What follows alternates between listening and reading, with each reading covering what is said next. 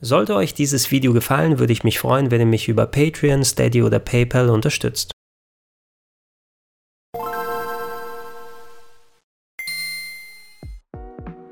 Schönen guten Tag und herzlich willkommen auf gregs-rpgheaven.de zu Gregor Tested The Witcher 3 Wild Hunt Complete Edition für die Nintendo Switch.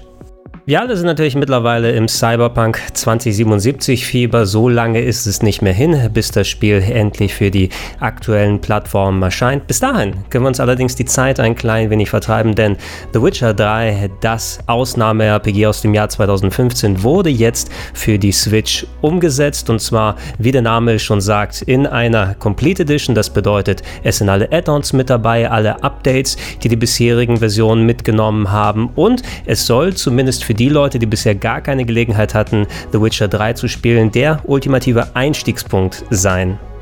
Da zähle ich mich auch mit dazu, denn auch wenn ich in der Vergangenheit bereits alle Witcher-Spiele zumindest mal länger angezockt habe, beendet habe ich leider noch keines davon und äh, Witcher 3 steht sowieso auf meiner Bucketlist, das will ich auf jeden Fall irgendwann mal angehen. Ich habe jetzt in die Switch-Version mehrere Stunden investiert, sowohl im Docked-Modus als auch unterwegs und kann euch zumindest über das Spiel ein klein wenig was sagen, aber wie immer bei solchen Videos geht es mir im Primären darum, wie gut ist der Port geworden. Fassen wir doch kurz mal die Eckdaten zur Witcher-Serie zusammen. Ursprünglich eine Buchserie des polnischen Autors Andrzej Sapkowski ist sie im Westen hauptsächlich über die Videospiele bekannt geworden. Der erste Teil noch rein auf dem Computer unterwegs gewesen. Ab Teil 2 ging es auch auf den Konsolen los und bei Teil 3 war mittlerweile der Hype so groß geworden, dass es damals auch sehr viele Awards für das Game of the Year abbekommen hat und äh, CD Projekt Red einen echt guten Ruf verpasst hat. Ähm, jetzt wo ich ein bisschen länger gespielt habe, kann ich es auch sehen. Es ist ein sehr schönes West-RPG mit einer lebendigen Welt, mit einem interessanten Hauptcharakter, dem Hexer, der unterwegs ist und da seine Fantasy-Abenteuer erleben muss. Alles so ein bisschen ernsthafter, ein bisschen emotionaler. Ich will es jetzt nicht direkt mit Game of Thrones vergleichen, weil das nochmal eine dezent andere Schiene ist, aber es ist nicht die typische Friede, Freude, Eierkuchen oder wir bekriegen uns mit Orks und Trollen Fantasy, die wir aus Herr der Ringe kennen, sondern doch schon ein ein klein bisschen was anderes und das wurde in relativ solides Action-RPG-Fundament reingepackt mit einem variablen Skill-Tree, sodass ihr euch einigermaßen weit entwickeln könnt mit äh, gut geschriebenen Charakteren und Quests und einfach einer schön lebendig wirkenden Welt, die mir jetzt, wo ich ein paar Stunden in die Switch-Version reingespielt habe, auch schon ordentlich Spaß gemacht hat.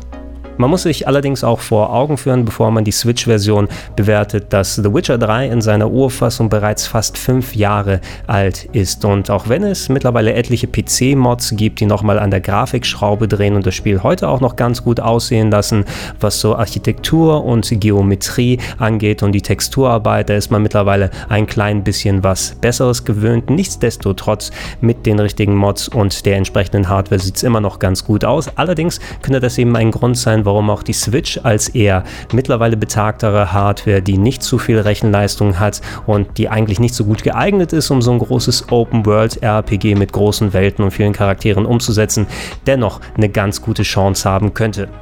Jetzt, wo ich etliche Stunden sowohl in den Docked-Modus als auch in die Handheld-Fassung reinspielen konnte, muss ich sagen, dass Saber Interactive, das Studio, was für die Portierung verantwortlich war, doch schon einiges Beeindruckendes aus der Nintendo Switch rausgekitzelt hat. Wenn man aber natürlich den direkten Vergleich mit den größeren Versionen heranzieht, dann die Switch-Version nicht ganz da herankommt.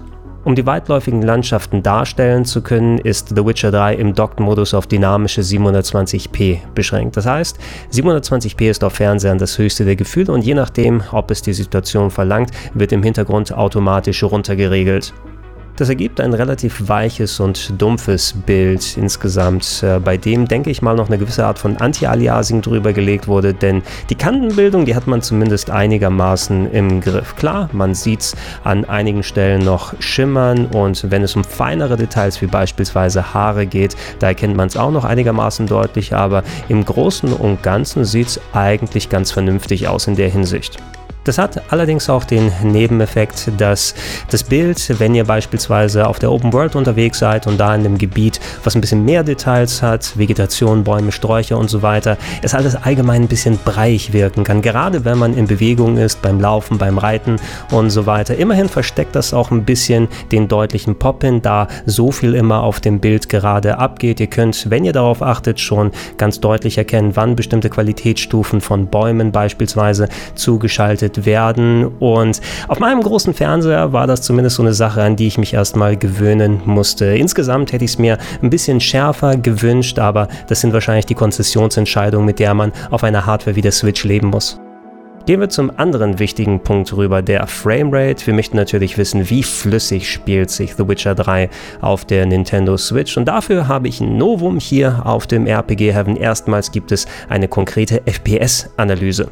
Wer auf 60 Frames pro Sekunde gehofft hat, den muss ich leider enttäuschen. Dafür haben es die Entwickler aber geschafft, ganz gut die 30 FPS als Maximum ins Visier zu nehmen. Vor allem auf der Oberwelt, da hätte ich mehr Schwankungen erwartet, gerade wenn es mal mit ähm, mehr Charaktermodellen losgeht oder man gegen große Bosse kämpft. In vielen Fällen werden da die 30 Frames sehr gut gehalten und sogar das Frame-Timing ist meist ganz gut. Das bedeutet, es sind nicht so viele Haker und Ruckler, wenn ihr versucht, die Kamera flüssig zu bewegen. Wenn ihr nicht in der Oberwelt unterwegs seid, beispielsweise in einer der größeren Städte, wo es natürlich viel Architektur und Geometrie gibt und viele Figuren, die herumlaufen, dann sind die 30 Frames da auch das Target. Allerdings ist das Frame-Pacing bei weitem nicht so stabil. Das heißt, es ruckt und hakt gerne mal, sodass der Eindruck von Ruckeln entsteht, auch wenn es eigentlich eher mit dem Frame-Pacing hier zu tun hat. Und es gibt durchaus auch mal ein paar Dips weiter runter runter. In Cutscenes beispielsweise hatte ich meist so Framerates von knapp 25 Bildern erreicht oder wenn es mal größere Menschenmassen gibt, wo man unterwegs ist. Aber so viel weit runter bisher das, was ich von dem Spiel zumindest gesehen habe, ist The Witcher 3 auf der Switch nicht gegangen. Interessant ist natürlich auch die Performance im Handheld-Modus, bei der die Auflösung ein klein wenig geringer ist. Statt dynamischen 720p hat man hier feste 576 und trotzdem wirkt das Spiel dann ein klein wenig schärfer, denn die Pixeldichte ist natürlich insgesamt höher auf dem Switch-Bildschirm verglichen mit eurem großen Fernseher. Rein von der Framerate hier habe ich schon gehört, dass bei einigen Leuten ein leicht besseres Empfinden da war. Ich muss sagen, für mich wirkt es sehr ähnlich zum Docked-Modus, also meist bei festen 30 Bilder pro Sekunde. Gelegentlich konnte das Frame Pacing etwas wackeln, sodass ihr Ruckler und Haker bei Kameraschwenks gehabt hat. Und wenn es mal ein bisschen belebter war oder ihr in Cutscenes gewesen seid, dann konnte die Framerate durchaus mal in den 25er bis 20er Bereich runtergehen. Also eigentlich hier alles im Lot. So, was gibt's noch zu sagen? Die Ladezeiten, die gehen schon in Ordnung. Auf der Oberwelt wird ganz gut gestreamt und wenn ihr irgendwo quick traveln wollt, was in der Nähe ist, dann geht das auch noch okay. Aber wollt ihr mal das Land verlassen oder ein bisschen weiter weg quick traveln, dann erwarten euch recht lange Ladezeiten. Das gleiche, wenn ihr das Spiel das erste Mal startet und reinbooten wollt. Im besten Fall kriegt ihr das aber nicht so häufig zu sehen. Die Soundqualität war mir leider ein bisschen zu dumpf in Sachen Sprachausgabe, muss ich sagen. In der deutschen Version Version, die knapp 40 GB verlangt hat. Für mich als Download äh, hat man die Wahl zwischen Deutsch, Englisch und Französisch. Leider kein Polnisch mit dabei. Das fand ich bei der PS4-Version noch ganz lustig. Und so schlimm wie bei Dark Souls Remastered, das eine sehr dumpfe Sprachausgabe hatte, ist es hier nicht. Aber es geht auch merklich ein klein bisschen besser. Also eventuell wird da in der Richtung nochmal nachgepatcht. Ich will nur reden. Bist du Taubstreuner? Hier redet niemand mit dir. Wenn du Gesellschaft suchst, dann steck deine räudige Schnauze in den Trog mit den Schweinen. Dem Scheißkerl hast du es aber gezeigt, Mieszko. Immerhin, da es sich um die Complete Edition handelt, bedeutet es, alles an Content, der bisher für The Witcher 3 von CD Projekt Red gemacht wurde, ist hier mit dabei. Alle DLCs sind drin, die beiden Add-ons sind mit dabei, alle Änderungen, die durch Patches dazugekommen sind, also mit der verbesserten Steuerung. Es gibt sau viele Einstellmöglichkeiten, die ihr machen könnt. Bei den Add-ons finde ich sehr cool, dass ihr die direkt aus dem Hauptmenü anwählen könnt und ihr dafür nicht mal einen Spielstand braucht, denn das Game generiert einen Save für euch mit einem Charakter, der entsprechend schon schon gut hochgelevelt und ausgestattet ist. Also für alle, die das Hauptspiel auf den anderen Geräten gespielt haben und nur die Add-ons hier zocken möchten, die können direkt einsteigen. Das finde ich ist eine sehr, sehr coole Sache.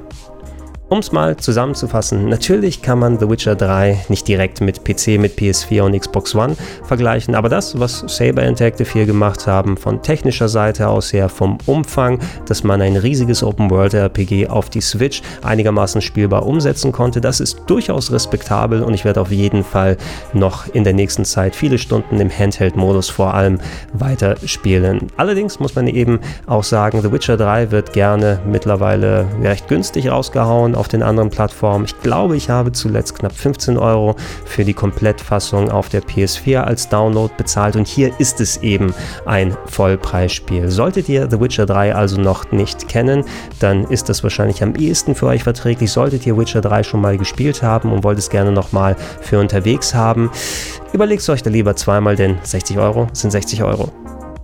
So, das war's. Wenn ihr noch Fragen habt oder Anmerkungen, gerne unten in die Comments mit rein. Vor allem würde mich interessieren, was denkt ihr über die FPS-Analyse? Ist das etwas, was wir noch häufiger auspacken können? Ich denke mal, das ist ein ganz interessantes Tool, wenn es um konkretere Details geht. Wie gesagt, all das in die Comments gerne mit rein. Als auch, wenn ihr es noch nicht macht, gerne abonnieren den Kanal und dann auch die Glocke anklicken, damit ihr informiert werdet über alle Videos, die hier auf dem RPG Heaven herauskommen. Natürlich Podcast-Versionen gibt es weiterhin in den Gedankensprung-Feeds und auf plauschangriff.de und natürlich auch Support könnt ihr leisten, wenn ihr denn mögt, zum Beispiel unter patreon.com slash rpgheaven, unter steadyhq.com slash rpgheaven oder direkt unter paypal.me slash Vielen Dank fürs Zuhören, vielen Dank fürs Zuschauen, bis zum nächsten Mal.